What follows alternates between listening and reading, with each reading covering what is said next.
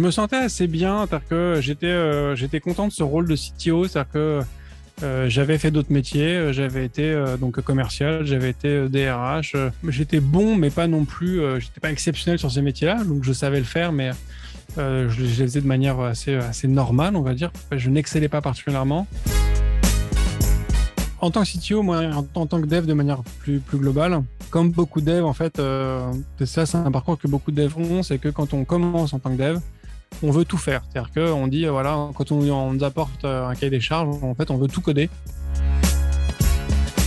Bonjour, je suis Julien Régal-Dupont, fondateur de JRD Experience, cabinet de conseil en expérience client. Expérience est une discussion sincère et authentique avec des talentueuses personnes. Je vous souhaite une excellente écoute. Bienvenue à toutes et à tous pour ce nouvel épisode d'Expérience. Aujourd'hui, j'ai le plaisir d'avoir Bruno Soulez. Comment vas-tu, Bruno? Euh, bah, Merci beaucoup de me recevoir, Julien. Ça va très, très bien. Et toi? Ça va très bien. Particulièrement aujourd'hui, on va parler de pas mal de sujets intéressants, mais surtout, comme euh, ont eu lieu les derniers épisodes, j'ai toujours la première question. Qu'est-ce que tu évoques le mot expérience, Bruno? Euh, alors pour moi, le mot expérience, avant tout, euh, moi je pense à un aspect euh, très scientifique. Je fais des expériences dans un dans un labo, à des expériences à des à des tests. Je pense vraiment à cet aspect-là. J'ai un bagage scientifique. Je suis quelqu'un qui est très très drivé par par la science. Donc moi, forcément, l'expérience, ça, ça implique des des tests pour vérifier une hypothèse. Alors, l'hypothèse pour avant de, confirmer euh, la thèse que, tu as fait dans, le mhm. passé, est-ce que tu voudrais te présenter euh, au travers des personnes qui ne te connaissent pas aujourd'hui? Avec grand plaisir. Euh, donc, je m'appelle Bruno. Aujourd'hui, je suis directeur des opérations de, de Cosa Vostra. je suis en même temps podcaster. J'anime un podcast qui est, très technique qui s'appelle If TTD pour If This Then Dev, qui est un podcast du coup où on parle, on parle de dev. J'ai un parcours. Alors, dans mon, dans mon parcours, j'ai fait beaucoup de et quasiment tous les candidats que j'ai reçus me disent à un moment, j'ai un parcours atypique. Donc, je ne dis plus que j'ai un parcours atypique. comme tout le monde, j'ai un parcours, euh, j'ai un parcours qui, qui n'est pas, qui n'est pas tout droit, on va dire.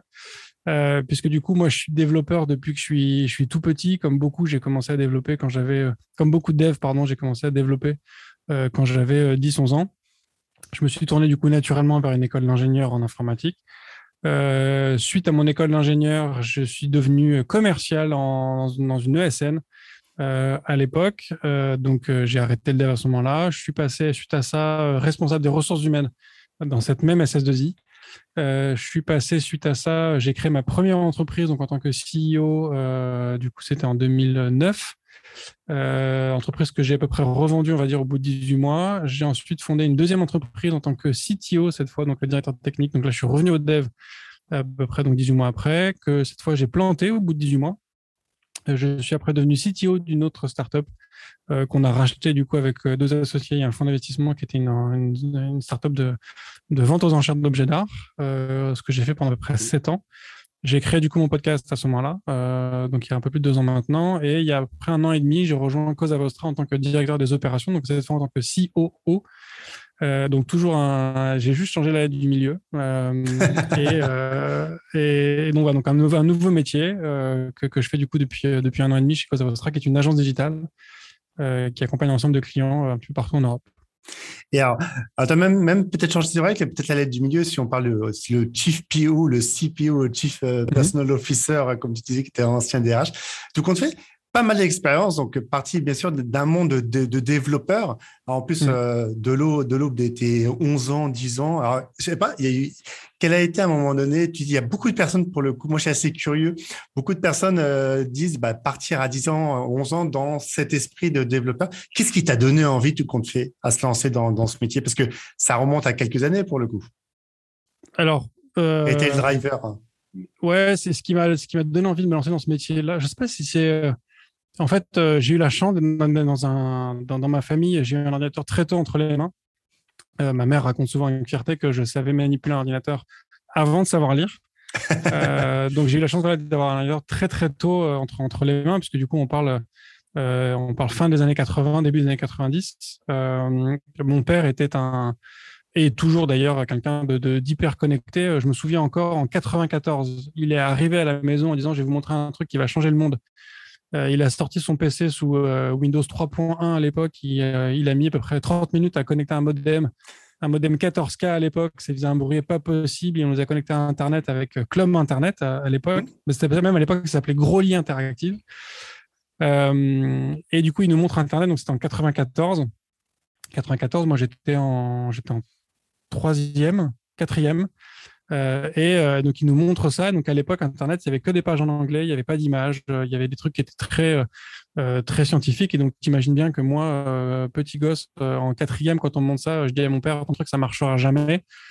c'est pas, c'est pas intéressant du tout. Donc, tu vois, j'étais, très visionnaire. donc, j'ai eu la chance d'être dans un milieu comme ça, qui, qui, était quand même très, très branché, très connecté. Donc, j'ai eu un ordinateur du coup très tôt entre les mains. mon frère avait commencé, mon grand frère avait commencé à me montrer des trucs de programmation à l'époque en basique. Euh, qui faisait. Et du coup, quand j'ai récupéré un vieil ordinateur de mes parents, bah, j'ai commencé à faire un peu de programmation en basique. J'ai trouvé, ça cool.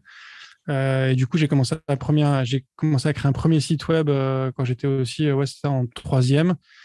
du coup, j'ai commencé à gagner mes premiers dollars en seconde à peu près, même pas en troisième aussi.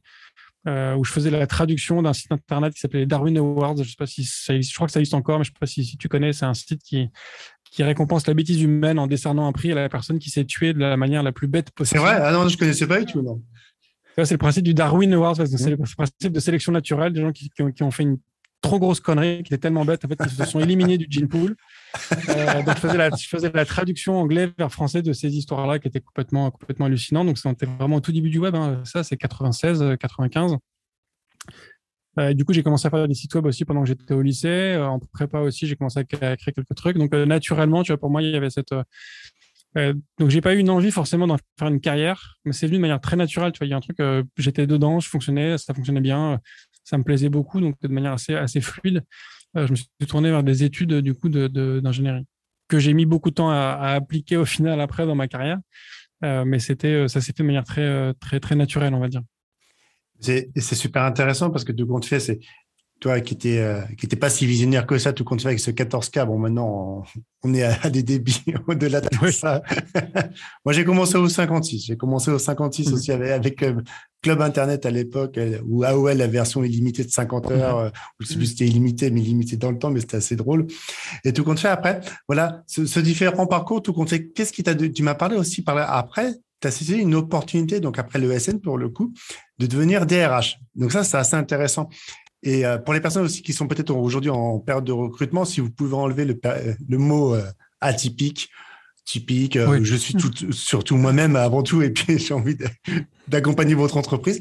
Qu'est-ce qui t'a donné envie, pour le coup, bah, de faire un petit un bon ou de faire un 180 degrés et de partir dans la, cette relation, on va dire, plus humaine pour le coup, alors, je dis pas qu'il n'y a pas de relation avec, euh, avec le développeur, au contraire, mais qu'est-ce qui a été un petit peu l'effet En fait, euh, en fait, c'est une continuité. Euh, donc, quand j'ai fait mon école d'ingénieur, je me suis retrouvé à faire un appel. J'ai passé deux ans en alternance. Les deux dernières années de mon école, j'étais en alternance chez France Télécom en tant que business développeur, ingénieur d'affaires, donc sur un rôle beaucoup plus commercial, parce que j'étais AFD Technologies, euh, qui était une, ESN très orientée télécom et qui n'avait pas d'activité de système d'information et qui m'ont dit du coup on cherche à recruter des gens pour développer cette activité.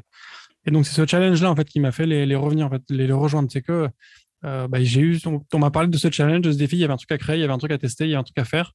Euh, je me suis dit bah go après tout euh, puisqu'ils n'ont pas réussi à le faire avant, euh, peut-être que moi j'arriverai parce qu'effectivement je suis ingénieur donc j'ai ce bagage là. chose que j'ai fait pendant à peu près un an et pendant deux ans et demi à peu près chez eux je crois. Euh, on va dire grosso modo deux ans. Euh, et au bout de deux ans, j'ai eu une proposition euh, assez classique en fait d'une autre SN qui me proposait grosso modo le même job, mais avec un poste de responsabilité un petit peu plus élevé, où du coup je pouvais encadrer des, des, ingénieurs d'affaires, où j'avais un peu un meilleur salaire. C'était grosso modo la même chose dans une boîte à peu près similaire, juste pas au même endroit géographique.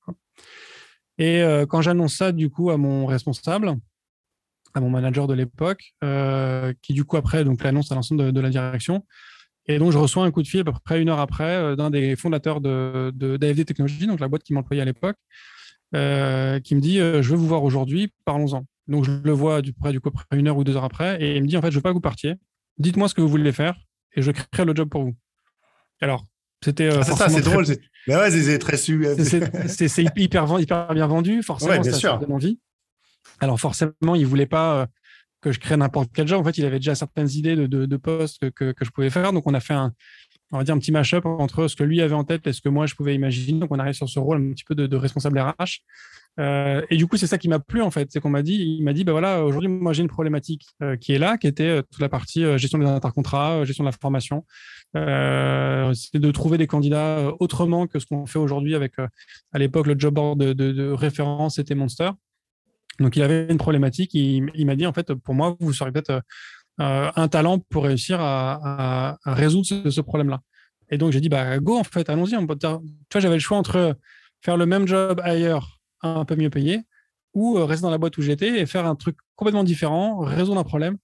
Euh, donc c'est mon côté ingénieur, mais quand on, moi, quand on me propose de résoudre un problème, euh, forcément, ça m'emballe en fait. C'est ça que je vais rechercher. Quoi. Et donc, ça a été, ça a été pour moi l'élément déclencheur pour, pour, pour embrayer sur cette deuxième opportunité qui était de nouveau un nouveau métier pour moi, parce que donc, ingénieur d'affaires, c'était un métier que j'avais jamais fait avant de, avant de le faire.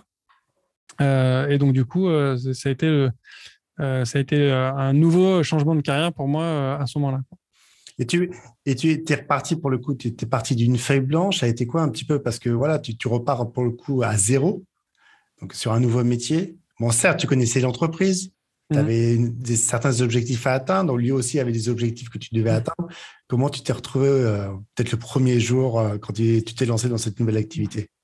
Alors, il y avait, euh, il y avait un existant euh, qui, qui, était là, euh, notamment sur la partie de, de gestion des intercontrats, euh, qui, qui, existait, mais en fait, euh, moi, je suis arrivé surtout avec mon, mon, bagage. Au final, j'ai toujours été développeur hein, de, manière, de manière intrinsèque et logique.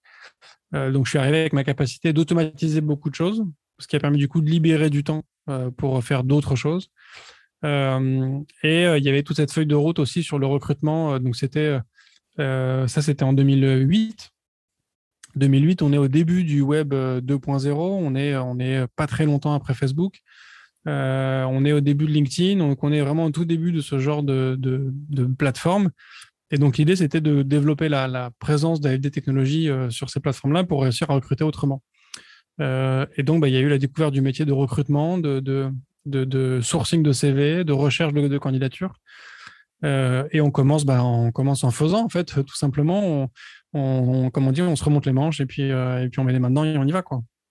Est-ce que tu as des, souvenirs de, certains recrutements qui t'ont marqué, de certaines personnalités ou totalement, euh, peut-être une personne qui était totalement à l'ouest, mais tu dis, mais il y a peut-être quelque chose à faire avec elle. Tu vois, ce, ce type de personnalité qui t'ont marqué?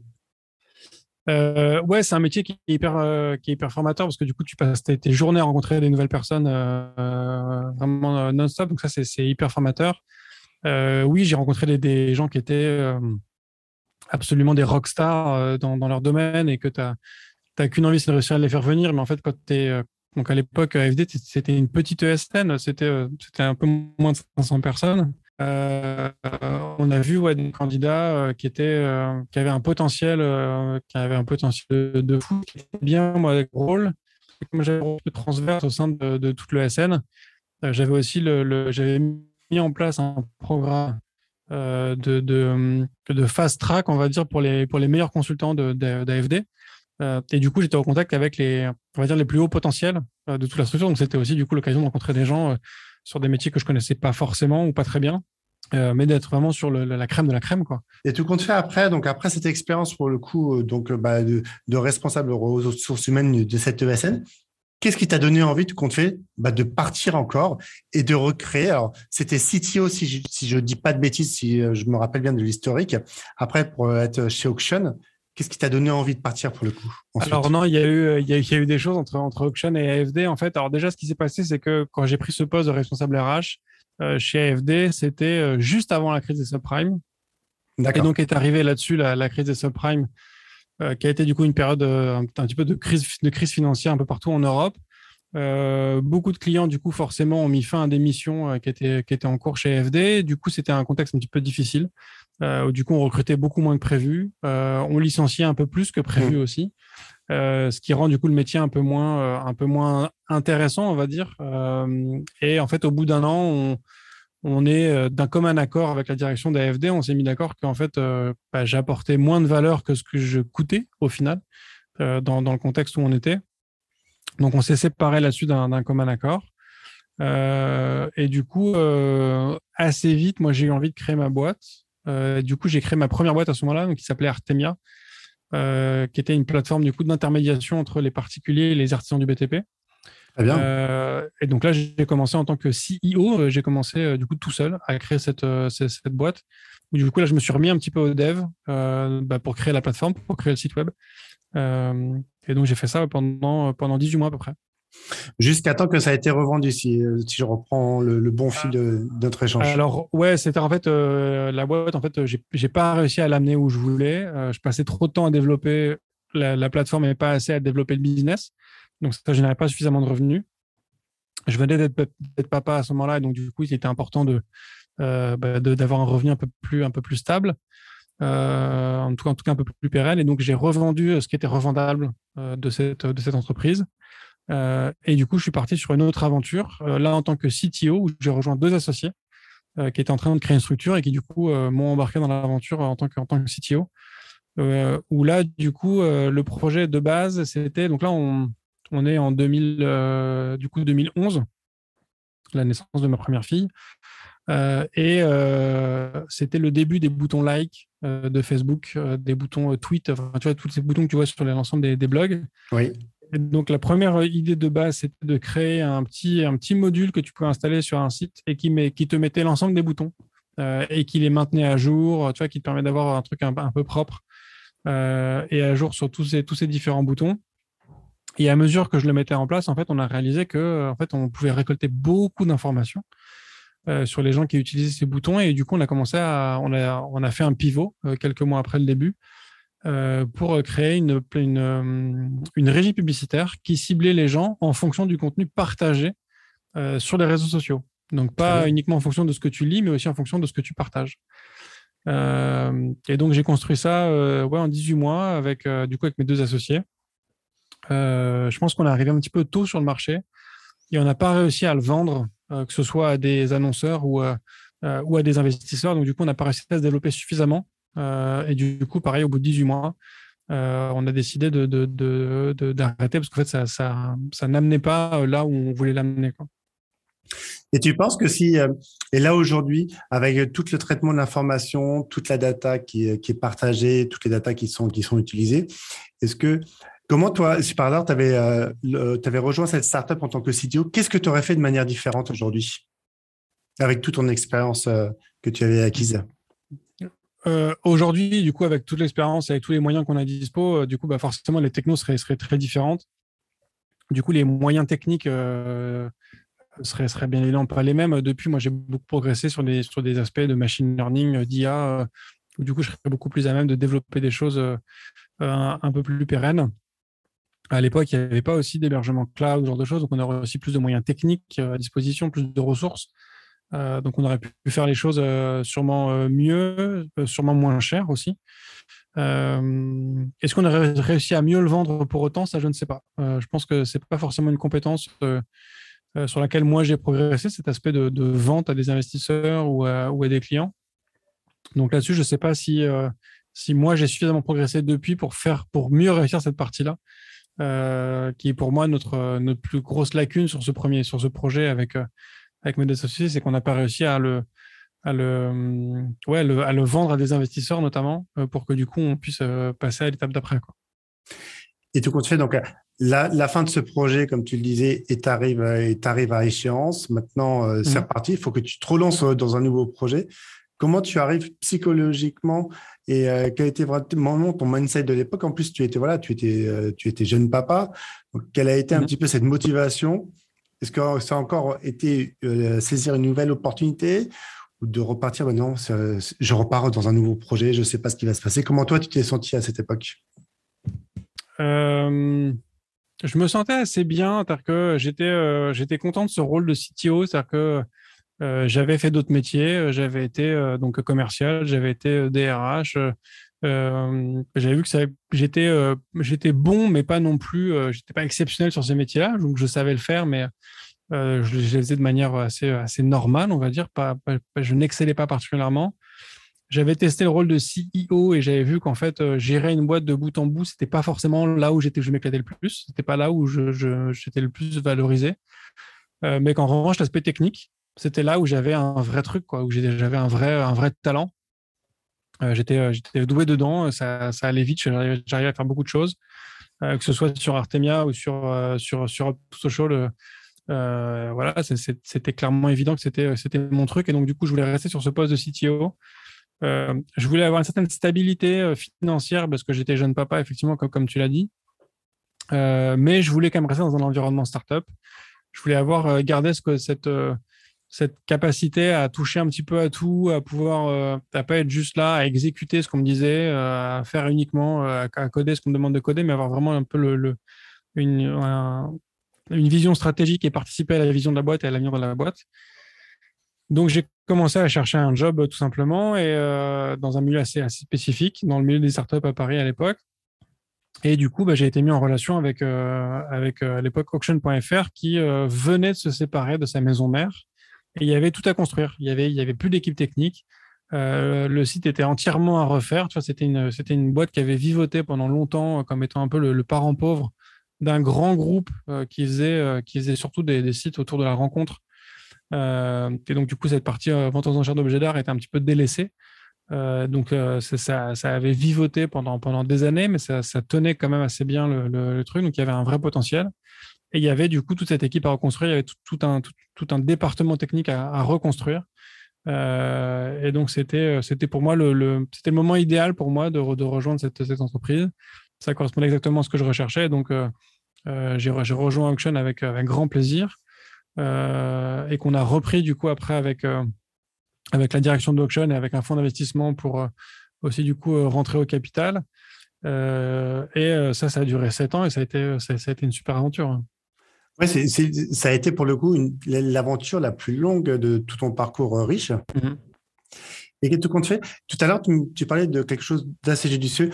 Quand on est face à un monde technique, là on est CTO, et qu'on est face à la direction, la direction qui a aussi sa propre vision, comment on arrive à faire marier ou faire bien comprendre, écouter les attentes des uns et des autres, avec peut-être une version un peu plus business, orientée business, orientée solution, alors que derrière, il y a quand même un bagage technique qu'il faut avoir, il ne faut pas griller certaines étapes. Comment on arrive à bien communiquer entre ces, deux mondes pour que l'entreprise ne capote pas?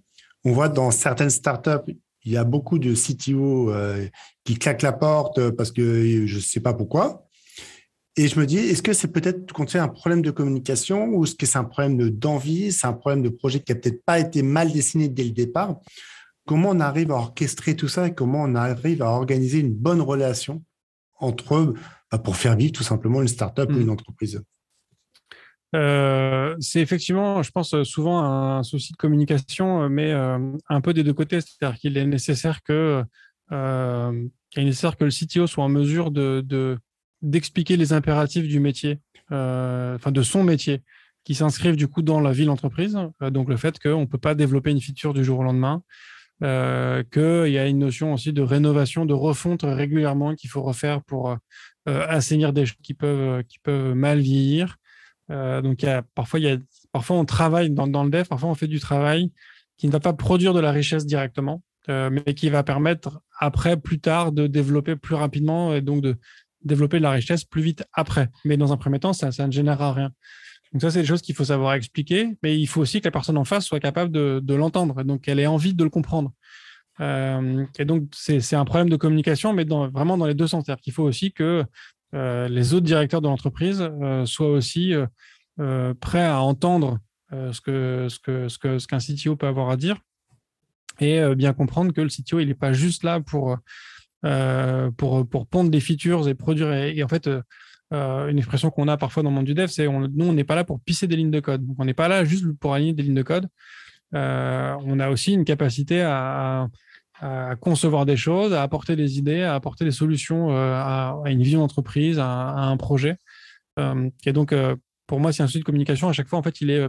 Le, de toute façon, c'est toujours le cas dans un souci de communication. les torts sont partagés. C'est-à-dire qu'il y a, il y a quelqu'un qui ne sait peut-être pas exprimer une idée, puis il y a quelqu'un en face qui ne sait pas la recevoir. Donc, il faut que ce mmh. soit il faut que tout le monde soit capable de, de, bah, d'échanger les uns avec les autres. C'est toujours une sorte de partage hein, pour que les choses fonctionnent. Et donc, pour moi, ça c'est, un point important. Et la chance que j'ai eue sur, sur Auction, donc, c'est que Jean-Christophe Deflin, qui, est donc le, qui, était donc le CEO de, d'Auction.fr, euh, bah, lui, il, par, euh, il a passé très longtemps chez, Microsoft, il a toujours baigné dans le monde de la tech, euh, il était aussi ingénieur, et donc il était parfaitement au fait de, tous ces sujets-là, et donc j'avais pas de, j'avais absolument aucune complexité pour, pour justifier les choses avec lui, parce qu'il était parfaitement au fait de ces choses-là, et donc il n'était pas là par hasard. Donc, du coup, j'ai jamais eu de, d'accrochage particulier avec lui sur, sur ce genre de sujet. Oui, mais c'est super intéressant ce que tu disais par rapport, surtout par rapport à la communication. C'est vrai que tout, tout projet, et comme tu disais, j'aime beaucoup cette expression, on n'est pas là pour pisser des lignes de code, mais c'est surtout qu'il y ait vraiment une, une certaine linéarité entre toutes les équipes de prod, la technique, la partie même commerciale, marketing, et puis euh, on va dire peut-être la partie euh, stratégique. Si on n'est pas alignés tous ensemble, c'est sûr qu'à un moment donné, il va y avoir un gros flop. Et là, le problème, c'est que le client, il est au bout de la ligne. Il attend sa feature, ce qui va peut-être qu'on lui a annoncé, euh, les équipes sales, ils ont peut-être dit, j'exagère, mais tu vas l'avoir dans trois semaines, dans un mois, que tout compte fait. En termes de développement, c'est beaucoup plus long. Bah parce que il y a eu voilà c'est un gros client, il faut, il, faut, il faut lui ramener la chose plus rapidement. Puis après, il y a, il y a des écarts dans, dans, malheureusement les trous dans la raquette. Mm. La partie communication, il faut qu'elle soit la, la, plus alignée possible, chose qui n'est pas toujours simple parce que tu as des, as des enjeux qui sont différents, mais quand on part de la base, euh, le socle, c'est la partie technique, et quand la technique, elle est bonne, bah, on commence à mettre le moteur, et puis le moteur, après, ça fait rouler la voiture en sortant mm. un petit peu du, du, langage, du langage informatique.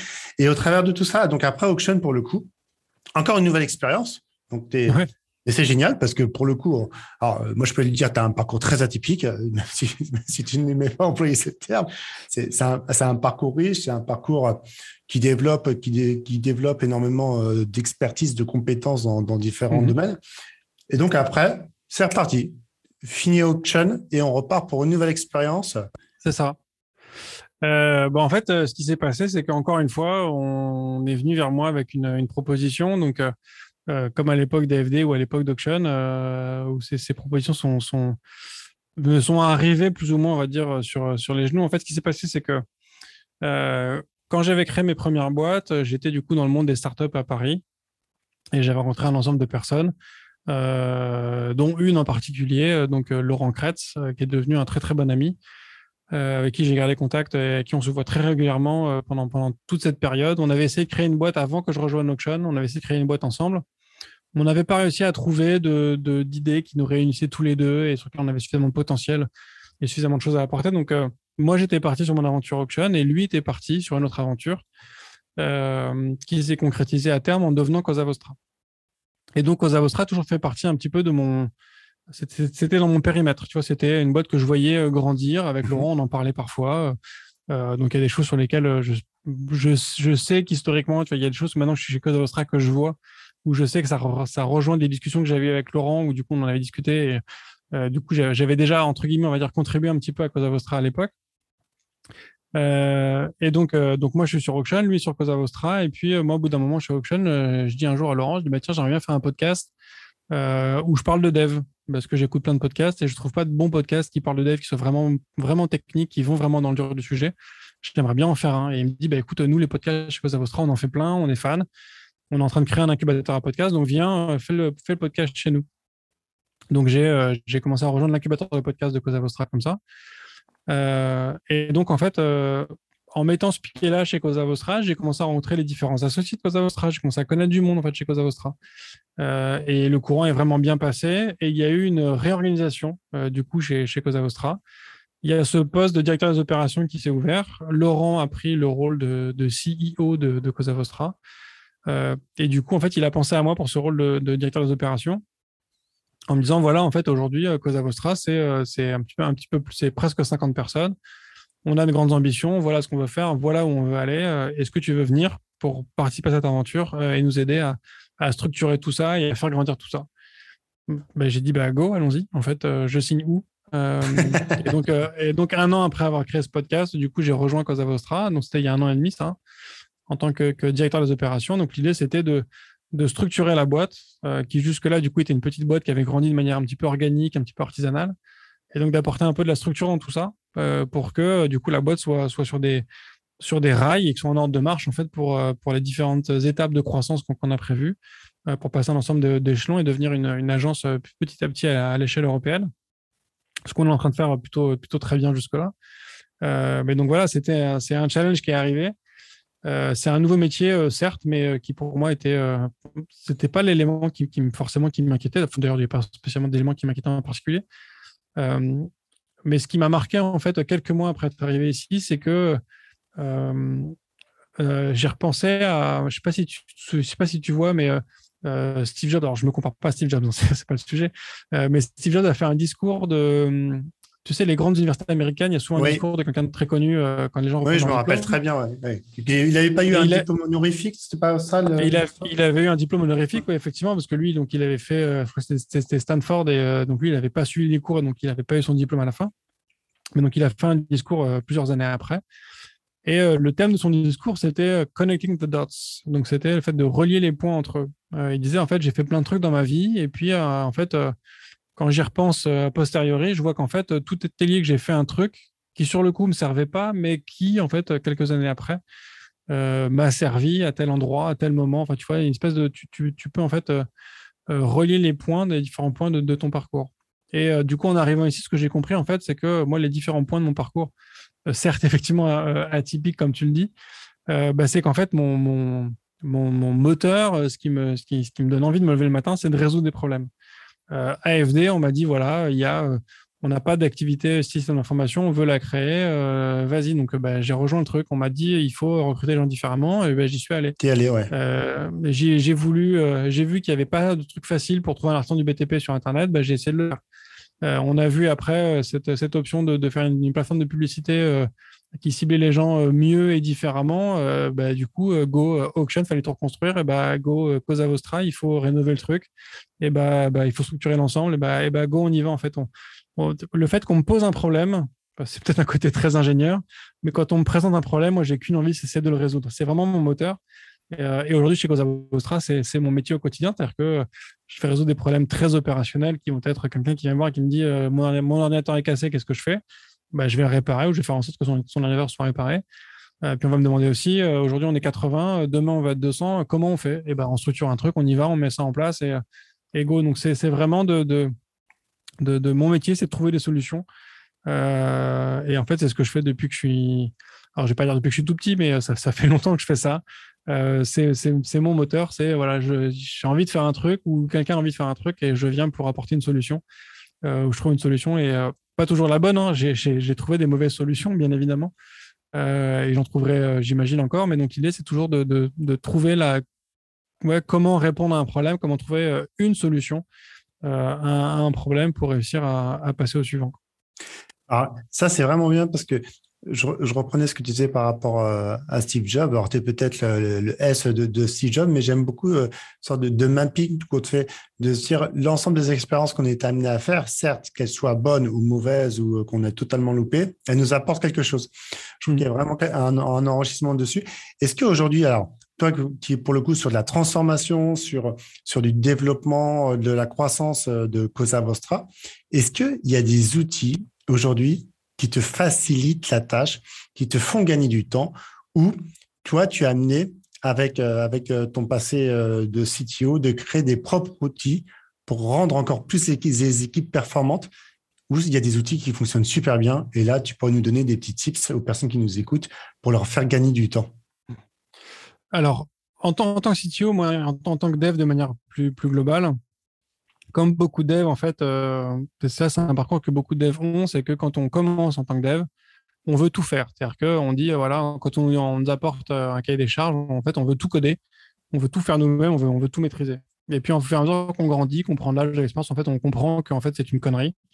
Euh, et que vouloir tout faire soi-même, ça ne sert à rien, qu'il y a des gens qui font les choses très bien, beaucoup mieux, et qu'il vaut mieux s'interfacer avec des outils existants qui font les choses mieux et se concentrer sur le cœur de métier. Donc, par exemple, euh, tu vois, un exemple que je peux donner, c'est que quand je suis arrivé chez Auction, ils avaient codé eux-mêmes une solution qui euh, envoyait les emails, euh, tous les emails marketing, newsletter et compagnie. Ils avaient une solution en interne qu'ils avaient codée où du coup les gens pouvaient faire certains, tu vois, mettre les messages, les différents templates, envoyer les messages qui étaient envoyés à une mailing list hébergée interne. C'était tout un truc. Et du coup, c'est un enfer à maintenir, en fait. Tu regardes aujourd'hui, tu as des MailChimp, tu as des MailJet, tu as des tas de trucs de newsletters qui existent, euh, qui font ça très bien pour pas très cher. Et en fait, plutôt que de te casser la tête à maintenir un truc euh, qui te demande un travail euh, colossal, il vaut mieux payer quelques dollars par mois pour faire le truc, le truc à côté.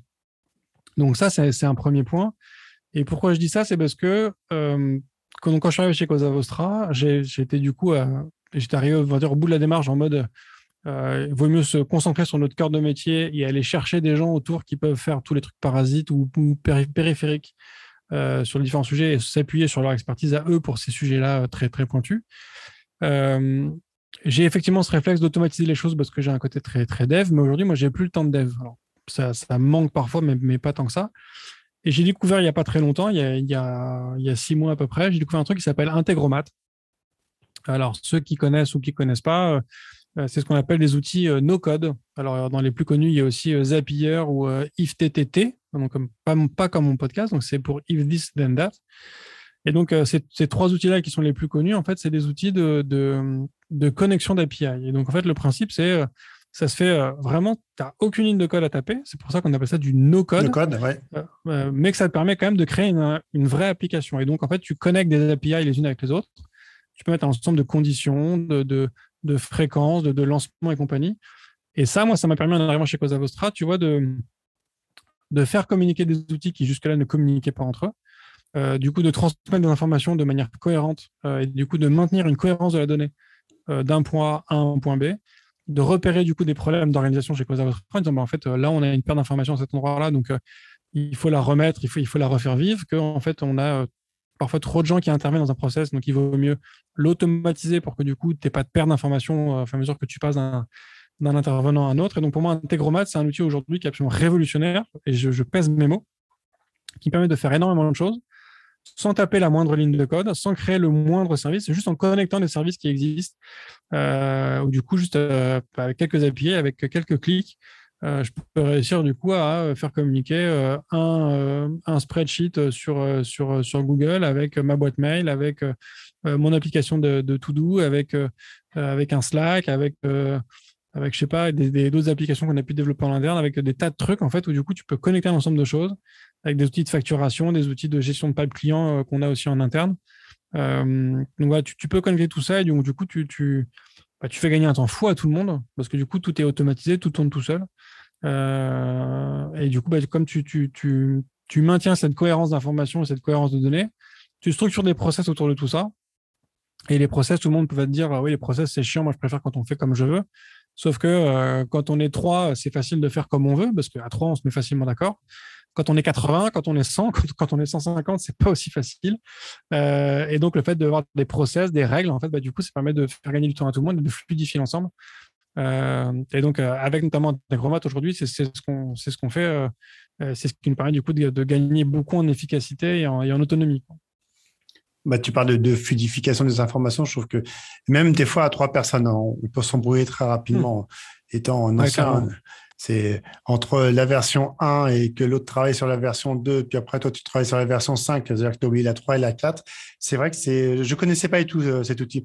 J'ai énormément entendu parler aujourd'hui des no-code. Toi, tu penses quoi des formations no-code? Il y a beaucoup de, formations aujourd'hui euh, qui, mettent ça en avant pour le coup. Euh, et, une autre question en parallèle, est-ce que les écoles pour le coup ont, tu parlais d'un sujet assez important, est-ce que les écoles d'ingénieurs, on leur dit, bon, il y a des outils qui sont là maintenant, donc il faut changer un petit peu euh, peut-être l'histoire du passé où euh, c'était génial de pouvoir créer quelque chose de A à Z avec toute la ligne de code, passer par ces outils-là qui sont super performants, qui vont vous permettre peut-être de travailler sur d'autres thématiques plus intéressantes pour vous et pour le développement de votre entreprise. Alors, les formations, pour commencer sur le sujet des formations, les formations euh, no-code et low-code, oui, je pense que ça a de l'intérêt. Notamment, euh, moi, ce que je pousse, c'est, euh, je pense que tout le monde devrait en fait s'intéresser à ces sujets-là, euh, parce que l'inconvénient, c'est que on est vit dans un monde qui se complexifie énormément. Et et tu vois, pour moi, je, peut-être que je dévie peut-être un peu trop du sujet. si je choque des gens, veuillez m'en excuser, mais ça reste un avis très personnel. tous les sujets que tu vois aujourd'hui des, conspirationnistes, des anti-vax, ce genre de choses, en fait, c'est que il y a une perte de compréhension des choses. Il y a un niveau de complexité qui est tellement élevé. toi, je pense aujourd'hui, tu, regardes aujourd'hui ton, téléphone, que ce soit un iPhone, un Android, un Samsung, n'importe quelle marque, un Huawei, il y a un niveau de complexité et d'ingénierie dedans, en fait, qui est, qui est tellement grand que pour beaucoup de gens, en fait, c'est de la magie. Alors j'exagère, ils, savent que c'est pas de la magie. Mais ce que je veux dire, c'est que pour eux, c'est un niveau de complexité qui est tellement énorme que c'est incompréhensible de comment ça marche. Et que ce côté justement d'incompréhension, euh, c'est ce qui permet du coup à des gens après de, euh, d'émettre des théories complètement euh, hallucinantes. Tu vois, si, as, si, as une, si tu, si tu peux pas comprendre quel est le niveau de complexité d'avoir un téléphone qui tient une journée entière sur une batterie qui pourtant fait tu prends un téléphone, en fait, grosso modo, un téléphone, à 90%, le téléphone, le volume, c'est une batterie. Euh, ton écran, euh, les processeurs, la carte mère, ça prend très peu de place. ton téléphone, avant tout, c'est une grosse batterie avec un peu de trucs autour qui permettent de faire plein de choses. Euh, mais tu vois, si, les gens comprenaient en fait le, le niveau de complexité et d'ingénierie que ça représente de réussir à faire tout ça dans un truc aussi petit avec une batterie pourtant aussi grosse, bah, la théorie des nanorobots euh, qui sont injectés dans le vaccin et qui sont connectés avec la 5G et qui fonctionnent avec une batterie qui tient à vie alors que le truc il est invisible, bah, tu saurais que c'est pas possible en fait, que tu peux pas avoir une, autonomie à vie avec une batterie euh, qui, ne se voit pas. Euh, et donc, pour moi, alors j'ai beaucoup dévié, mais je, je, reviens au sujet à la question d'origine. Non, non, c'est super intéressant le fait de faire des formations no code, low code ou même des formations de code euh, complètes, hein, tu as des tas de formations qui durent quelques jours, quelques semaines, euh, tu en as même qui vont durer euh, quelques mois si vous voulez vraiment aller jusqu'au bout du sujet. Ça permet aux gens, en fait, ça permettrait aux gens d'avoir une compréhension de qu'est-ce que l'informatique, comment ça, qu'est-ce que c'est que coder, à quoi ça correspond. Et donc, même si effectivement, on va pas t'apprendre à, créer un iPhone en une formation de, quelques jours, en revanche, ça t'explique des bases de logique, de compréhension, et donc, ça t'amène des briques de compréhension euh, et euh, bah, comprendre le monde qui nous entoure. C'est, ça a forcément de la valeur, ça apporte forcément des choses. Et comme aujourd'hui, l'informatique, elle est présente partout, moi, je pense que c'est un vrai désavantage pour les gens de ne pas, de ne pas avoir cette, euh, cette logique et cette compréhension de, de ce qu'est de ce qu'est une application, de ce qu'est un système informatique, et que percevoir ces boîtes comme, un, comme, comme juste de la magie, c'est, c'est, c'est, c'est compliqué et c'est forcément dommageable. Donc pour moi, apporter la compréhension, euh, bah, c'est forcément bénéfique. Donc, euh, euh, ces formations, pour moi, quel que soit le niveau de la formation, je ne suis pas là pour juger ça. Alors, si effectivement, si, tu fais une formation de trois jours et que tu me dis, ça y est, je suis dev, je sais coder aussi bien que toi, je vais te dire, bah, t'es gentil, mon coco, mais moi, ça fait 20 ans que je dev. dans un aspect pro, ça fait 30 ans que je dev sur une machine, on n'a pas le même niveau de truc, mais ok, lance-toi, quoi. Donc voilà, moi, mon point de vue sur les formations, euh, c'est euh, quel que soit le niveau. Euh, après, il faut choisir le niveau qui correspond à ce que tu veux en faire après derrière. Si tu veux devenir dev, il faut prendre une formation qui va durer au minimum six mois pour que tu apprennes suffisamment de choses pour en faire un métier. Mais si c'est juste de la culture G, il y a plein de trucs qui existent pour, pour en faire. Oui, non, mais je, te, rejoins, pardon de te couper, je te rejoins aussi sur la partie pour le coup de la compréhension. Pourquoi il y a cette ligne de code et pas une autre ligne de code? Hmm. Moi, les seules lignes de code que je connaissais à l'époque, c'était des développements de HTML, donc euh, pour euh, remettre des images au centre, au centre, il fallait faire une hmm. ligne de code. Mais c'est comme, c'est comme tout, quand on apprend à lire, on commence à déchiffrer dans un premier temps, on commence à dessiner les lettres. Donc, si on n'a pas tout compte fait la substance moelle de ça, on arrête tout compte fait, bah, euh, le code, il, a été, ils n'ont pas mis un code pour faire beau. Pour, alors hmm. certes, après, comme tu disais justement, ces machines sont de plus en plus compliquées. Il y a une bonne raison pour qu'elles soient de plus en plus compliquées. Donc, comprendre vraiment le départ de tout, pour après bah, s'approprier d'autres méthodes et pourquoi pas si cette personne ou ces personnes souhaitent partir sur une code, si ça leur permet de faire gagner du temps, pourquoi pas. Mais il y a une base de tout pour le coup. Donc ça reste, ça reste super important. Et, sur ta deuxième question qui était du coup sur les, sur les écoles d'ingénieurs, alors là j'aurais, j'aurais beaucoup de choses à dire. Je ne sais pas combien de temps on a, mais euh, pour moi il y, a, il y, a, plusieurs choses que les écoles d'ingénieurs euh, doivent changer et d'autres qu'elles ne doivent pas changer. Euh, déjà, du coup, pour euh, faire le pont avec ce qu'on disait sur, sur le no-code et compagnie, euh, tu vois, de la même manière que il y, a, y a 20 ans, allez, allez, il, y a, 20 ans, si tu voulais faire un film, il te fallait un caméraman, il te fallait une caméra quand même relativement chère, il te fallait un preneur de son avec du matos équivalent, il te fallait un monteur, il te fallait un scénariste, il te fallait du coup des assistants de production, il te fallait des producteurs, il te faut des financiers, il faut un réseau de distribution après pour diffuser le film. Euh, un ensemble d'acteurs colossal à faire pour juste pouvoir mettre ton film en salle et que les gens puissent le voir. Aujourd'hui, tu veux faire un film, tu sors ton iPhone, tu filmes, tu l'uploads sur YouTube et c'est marre. Donc en fait, les, niveaux techniques, euh, la nécessité technique pour faire un film aujourd'hui, euh, et tu regardes, tu regardes la qualité des caméras sur un iPhone ou sur un Samsung, euh, bah, tu vois qu'en fait, euh, tu as quand même des, objectifs d'une qualité d'image qui, est quand même, bluffante. Tu as des gens qui font des films brillants. Tu regardes sur YouTube, tu as, des niveaux de production qui sont absolument gueudins, avec des moyens quand même hyper réduits par rapport à ce que c'était avant. Aujourd'hui, avec un iMovie qui est fourni gratuitement avec n'importe quel, Mac, euh, tu peux faire un film quand même de, d'hyper, bonne facture. Et ça n'empêche pas qu'aujourd'hui, bah, tu as toujours des écoles de cinéma, tu as toujours des écoles de scénaristes, parce que même si les moyens se sont démocratisés et que des tout le monde peut faire aujourd'hui des films de manière très facile. Ça n'empêche pas que tu as encore des gens qui font des films qui sont, montrés au cinéma, qui, sont, euh, qui ont qui ne sont pas du même niveau. Du coup, bah, aujourd'hui, euh, tu peux faire très facilement un film avec ton téléphone, mais quand tu veux commencer à faire du CGI, donc du, coup des, effets visuels hyper avancés, bah là, du coup, tu rentres dans un monde un peu plus, complexe et donc euh, tu es sur des, gros films, des grosses productions. Euh, qui font appel à un peu plus de monde. Tu vois, tu toute, la, série des Marvel le montre bien. Tu as beaucoup de CGI, ça demande beaucoup de travail, donc ça demande beaucoup de gens. Donc en fait, à mesure que les outils se démocratisent et que du coup tout le monde a accès à, une première strate, en fait, on va dire que les professionnels du milieu, eux, peuvent du coup faire encore plus. Ils peuvent aller encore plus loin et explorer de nouveaux mondes.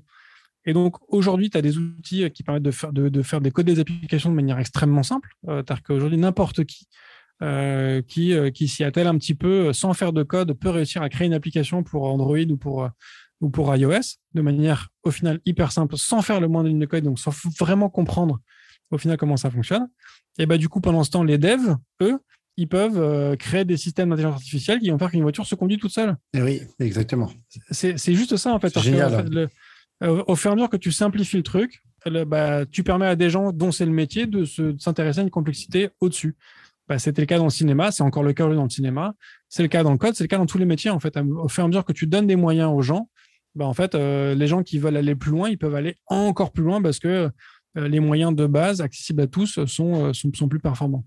Donc, les écoles de dev, les écoles d'ingénieurs, il faut qu'elles continuent à apprendre le dev comme elles l'ont appris entre guillemets jusque-là. Donc, il bah, faut vraiment apprendre à coder, il faut apprendre des logiques d'implémentation, euh, ce que c'est que les algorithmes. Alors, bien évidemment, il faut se mettre à jour sur le fait que euh, bah, les algorithmes changent, les technos changent, il faut pouvoir euh, évoluer aussi.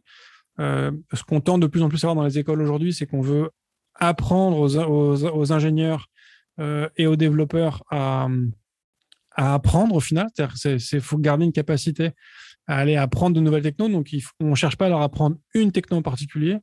On cherche à leur apprendre à, à comprendre par eux-mêmes la techno comme ça, quand ils seront plus à l'école et que dans cinq ans, il y a une nouvelle techno qui sort, bah, ils pourront utiliser ce qu'ils ont appris pour apprendre cette nouvelle techno, justement. Tu vois, on, nous apprend à apprendre. On nous apprend à appréhender un nouvel outil, à appréhender euh, un nouveau paradigme ou ce genre de choses. Oui, on apprend, on apprend surtout pas, à, pardon, on apprend surtout pas à désapprendre pour le coup. J'aime beaucoup ta, façon de, de penser, c'est qu'il y a énormément de technologies aujourd'hui et il faut, il faut être, euh, avoir cette grande curiosité et être capable de se remettre un petit peu les mains dans le cambouis pour se dire, bah, tiens, il y a une avancée technologique, il faut l'apprendre. Si on oublie tout et qu'on reste un petit peu sur, euh, alors je connais pas tous les, tous les, tous les codes, mais sur certaines technos qui fonctionnent, euh, qui maintenant qui fonctionnent plus du tout, à un moment donné, tu, tu, tu perds le fil de cette créativité, surtout, comme tu disais, avec tous ces produits, toute cette masse, etc., d'informations aujourd'hui qu'on peut avoir on pourrait se dire, bah tiens, je vais devenir le meilleur développeur. Mais non, les gars, ça fonctionne pas comme ça. C'est qu'il y a des écoles qui sont super performantes et vous allez apprendre une façon aussi à penser pour que quand il y aura cette nouvelle techno qui va arriver, bah, vous êtes capable de, la maîtriser plus rapidement que s'il faut refaire le, schéma inverse. Oui, exactement. Et, pour répondre à la, deuxième partie de ta question sur qu'est-ce que les écoles, de, notamment d'ingénieurs, devraient changer, euh, pour moi, il y a, un sujet qui est ma marotte hein, depuis, euh, plusieurs années maintenant. Euh, c'est des sujets de diversité, en fait. C'est que sur les sujets de diversité et d'inclusivité, en fait, les écoles d'ingénieurs, c'est une catastrophe. moi, je, corresponds à un profil tellement cliché, c'est-à-dire que je suis un homme blanc, citadin, école d'ingénieur. J'ai entre 25 et 40 ans, donc maintenant je suis, à la fin de la fourchette, mais je suis quand même dans la fourchette. C'est-à-dire que dans le monde du dev, je suis, je suis un stéréotype. C'est-à-dire que la majorité des devs me ressemblent à un point qui est qui est beaucoup trop important. C'est-à-dire que vraiment, je suis, donc je suis un homme blanc, euh, hétérosexuel, euh, euh, formation ingénieur, entre 25 et 40 ans. Je, je, coche toutes les cases. et ça, c'est un vrai problème. Il y a un problème, il y a un manque de diversité et de, et d'inclusivité dans, ce milieu qui, est un, qui est un problème pour le milieu et qui est en plus un problème du coup pour le reste du monde. C'est qu'aujourd'hui, dans le monde, j'ai plus qu'à la stat, mais il y a un chiffre qui m'avait marqué, grosso modo, euh, sur les cinq dernières années, chaque année, il s'est créé, euh, il s'est créé deux fois plus de postes euh, de dev que de dev ne sont sortis d'école. Ah oui. Donc la, pénurie de dev, elle est, elle est, elle est clairement là et elle augmente en fait. C'est-à-dire que d'année en année, on ne forme pas assez de dev dans le monde par rapport au nombre de postes de dev qui s'ouvrent. donc le besoin en dev, il est tellement énorme, en fait. Bah, incluons le maximum de gens en fait. Euh, c'est, ça ne sera que meilleur en fait pour le monde entier. C'est-à-dire qu'on a besoin de dev, donc tant mieux. Euh, et euh, plus les équipes de dev seront, seront diversifiées, plus efficaces elles seront bien évidemment. et du coup, moi, une de mes références, alors pareil, je, je, tends à changer de sujet, excusez-moi, mais, mais en plus, ma rêve va paraître peut-être un petit peu con, mais pour moi, une de mes rêves, c'est, le film Ratatouille. Alors, je ne sais pas si tu as vu Ratatouille, si tu l'as vu récemment. Euh, je ne sais pas ce que, ce que tu as retenu de, de, ce message, mais euh, moi, ce que j'ai retenu de Ratatouille, c'est que donc il y a euh, le chef Gusto qui crée un livre qui s'appelle Everybody Can Cook. Et ce qui énerve notamment le, le, comment le, testeur de restaurant, là, le guide gastronomique, parce que lui il considère en fait que tout le monde ne peut pas cuisiner et qu'il n'y a que les grands chefs qui peuvent, cuisiner. Et à la fin du film, ce qu'il comprend, c'est que quand Gusto dit un livre, qui sort un livre qui dit que everybody can cook, ça ne veut pas dire que, euh, que, ça veut pas dire que tout le monde va devenir un grand chef, que bien évidemment, il y a des gens qui ne sauront pas cuisiner, qu'il y a des gens que ça n'intéresse pas. En revanche, ce que veut dire Gusto, c'est qu'un grand chef peut émerger de n'importe où. Et qu'au final, toute personne qui, en a envie euh, et qui s'en donne les moyens peut devenir un grand chef. Et que, euh, c'est pas réservé en fait à une élite, c'est pas réservé à un milieu et que du coup, cette notion de grand chef peut émerger de n'importe où euh, dans, dans le monde. Et au final, même un rat peut devenir un grand chef. Euh, et pour moi, ce serait, ce serait bien que les écoles comprennent ça et qu'en fait, un bon dev peut venir de n'importe où. N'importe quel milieu, bien sûr. De n'importe quel milieu, de n'importe quel euh, genre, de n'importe quelle orientation, de, de, n'importe quelle presque civilisation, j'ai envie de dire, et que c'est pas parce que tu n'as pas fait une école, tu n'as pas fait une prépa, que tu n'as pas fait un truc scientifique ou genre de choses, que tu, ne pourras pas être dev. Donc, euh, euh, petit à petit, ça commence à changer. On voit de plus en plus d'écoles de reconversion qui, arrivent, mais on parle encore d'écoles de reconversion. Les écoles d'ingénieurs sont encore très marquées, sont encore très brandées. Il y a encore un truc très, euh, très élitiste, très, très old school, qui pour moi doit effectivement changer pour avoir plus d'inclusivité et de, diversité ouais, dans, les, dans les profils de dev. Oui, et puis c'est puis c'est comme dans, comme dans une logique d'entreprise, c'est pas parce que tu as un poste bas. Moi, je vois dans, certaines entreprises, chaque personne a la possibilité de créer des choses. Si tu leur donnes la capacité de prendre des initiatives qui soient pas abordées et que n'importe quelle couleur de, de peau ou n'importe quelle origine, à un moment donné, je veux juste dire, on doit donner la chance à n'importe quelle personne cette personne-là, au départ, elle s'attend peut-être pas à réussir, mais elle y arrivera parce qu'elle a les capacités intellectuelles, elle a la curiosité, elle a la richesse de tout son parcours, qui est vraiment pour le coup un parcours très riche. Je, te rejoins totalement. Je pense que ça peut être euh, globalisé sur d'autres écoles aussi, où ils commencent à changer un petit peu les noms pour, pour le recrutement euh, des étudiants, mais il faudrait que ça devienne vraiment dans les mœurs, que ça devienne naturel et qu'ils arrêtent de, de cartographier euh, ça, c'était dans, on va dire, si on peut parler comme ça, dans, l'ancien monde, ne parlons pas avec la Covid, mais dans, cet ancien monde où on avait euh, tous des stéréotypes, etc., des personnalisations, euh, telle personne, elle va faire telle école et, elle finira mmh. comme ça. Non, au contraire, non, c'est, c'est la richesse. Un, un, directeur, une directrice avec quelqu'un dans, dans son équipe peut tellement apprendre sur lui-même et gagner tellement de temps qu'il faut qu'il faut casser un petit peu ces, ces, on va dire ces non relations et ces non possibilités de ces personnes je trouve ça vraiment mais pour être poli bête ouais Non, non, c'est un sujet, c'est un sujet, un sujet passionnant. Bah, le, le, temps tourne dans le bon sens du terme.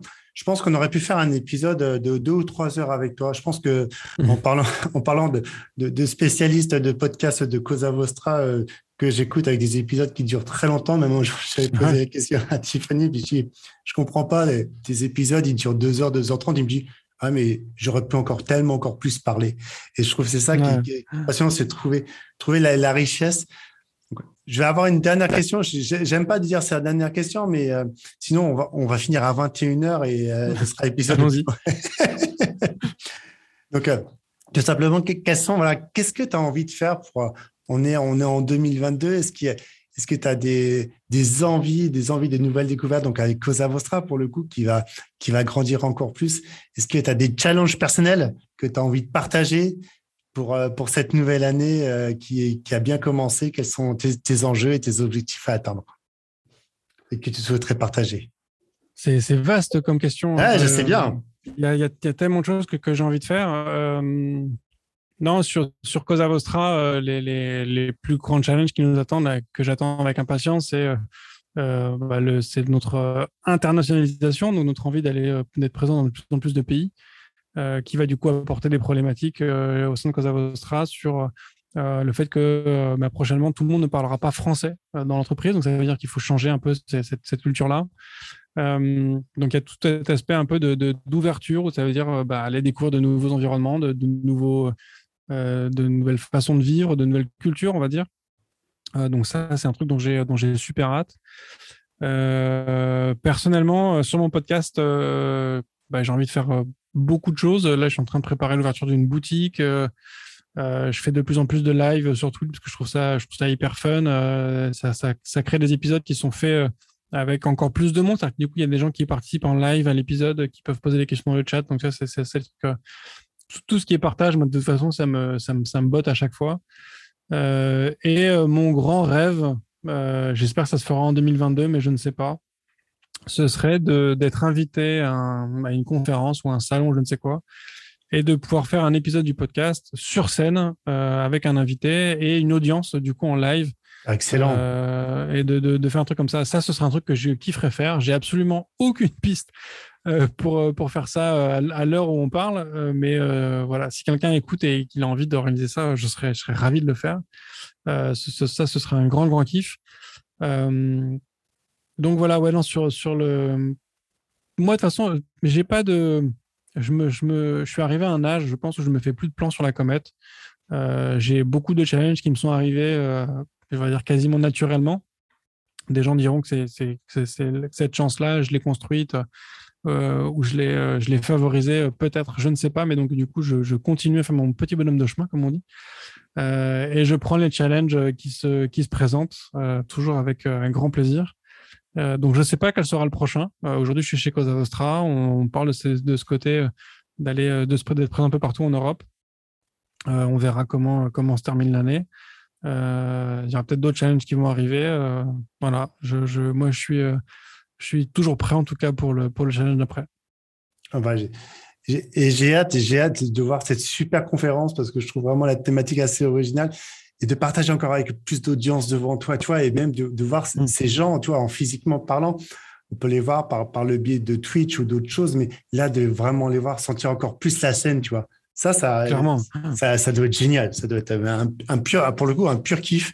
Exactement. Et là, tu as, le partage qui, qui s'opère d'une autre manière. Et tu, tu, te transcendes un petit peu comme une rockstar sur scène avec la correspondance que ces personnes-là peuvent répondre en direct, interagir. Donc, ouais, non, ça, c'est. Donc, si s'il y a quelqu'un qui est contactez tout de suite, contactez tout de suite Bruno. Exactement. Il y a un super projet à développer dans, ce monde, dans ce monde qui évolue euh, énormément.